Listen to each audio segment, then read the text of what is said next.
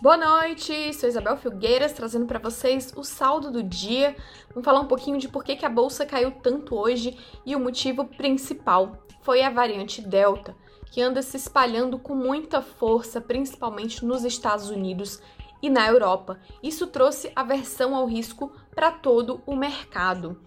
Bom, vale lembrar que o mercado está sempre tentando se antecipar. Então, quando começou a vacinação em massa, o mercado já começou a acumular ganhos, pensando na reabertura da economia, na melhora, né, na volta desse crescimento depois da estagnação que a gente passou com a pandemia da Covid-19. Mas o que acontece é que com esses casos de contágio com a variação Delta aumentando muito, né, bastante volume, muita rapidez, o mercado pisou um pouquinho no freio. Hoje o volume de vendas foi muito maior do que o de compras. E claro, esse temor vem porque fica-se com medo ali de voltar aquelas restrições que a gente viu até alguns meses bem mais fortes e também de parar um pouco a demanda por serviços, por commodities, né, por matéria-prima, uh, reduzir emprego, enfim, todas essas pequenas coisas que fazem a economia girar, tudo isso diminuir. E é esse temor que levou os investidores hoje a evitar o risco. E assim o Ibovespa acabou recuando 1,24%, voltou ao patamar dos 124 mil pontos, né, depois de ter dado aquele gostinho de chegar ao recorde de 130 mil pontos no mês passado. Nesse clima todo de pessimismo, o dólar, claro, disparou 2,6%, foi negociado a R$ 5,25, também depois de ter dado um gostinho ali de ficar abaixo dos R$ 5,00 no mês passado. E aliás, se você comparar o desempenho do Ibovespa com pares internacionais, na Europa, nos Estados Unidos, até que a queda aqui foi considerada branda.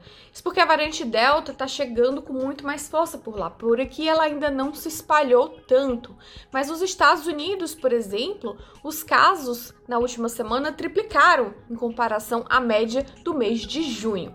E esse número de contágio absurdo se reflete no mercado. O índice Dow Jones, lá de Nova York, recuou mais de 2% hoje. Todos os outros índices importantes dos Estados Unidos também caíram.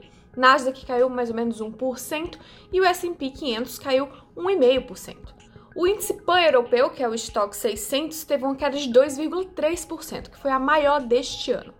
Outro fator que pesou e muito contra as bolsas, as ações aí pelo mundo, foi a queda acentuadíssima do petróleo. A gente finalmente teve o acordo da OPEP que permitiu elevar a cota dos países participantes aí do cartel para que eles pudessem aumentar a produção em até 400 mil barris a mais por dia até o fim do ano que vem. E esse acordo novo já começa a vigorar agora em agosto. Isso significa o quê? Uma oferta maior de petróleo, que faria com que o preço da commodity caísse. E essa oferta maior chega justamente quando esses casos da Covid-19 causados pela variante Delta estão aumentando. Isso implicaria talvez aí numa demanda menor. E aí esse desequilíbrio entre oferta e demanda faria com que o preço do barril de petróleo caísse ainda mais.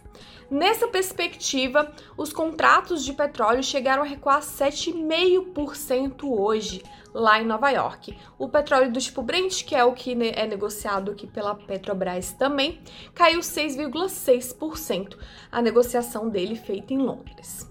Bom, gente, fico por aqui, vou encerrando hoje. A gente fica na torcida de que a variante Delta realmente não chegue com tanta força aqui no Brasil, como a gente viu em outros países. A gente vê aqui no Rio de Janeiro, por exemplo, os casos é, com essa nova variante do coronavírus estão aumentando, mas sempre fica a torcida de que ela não atinja nosso país com tanta força.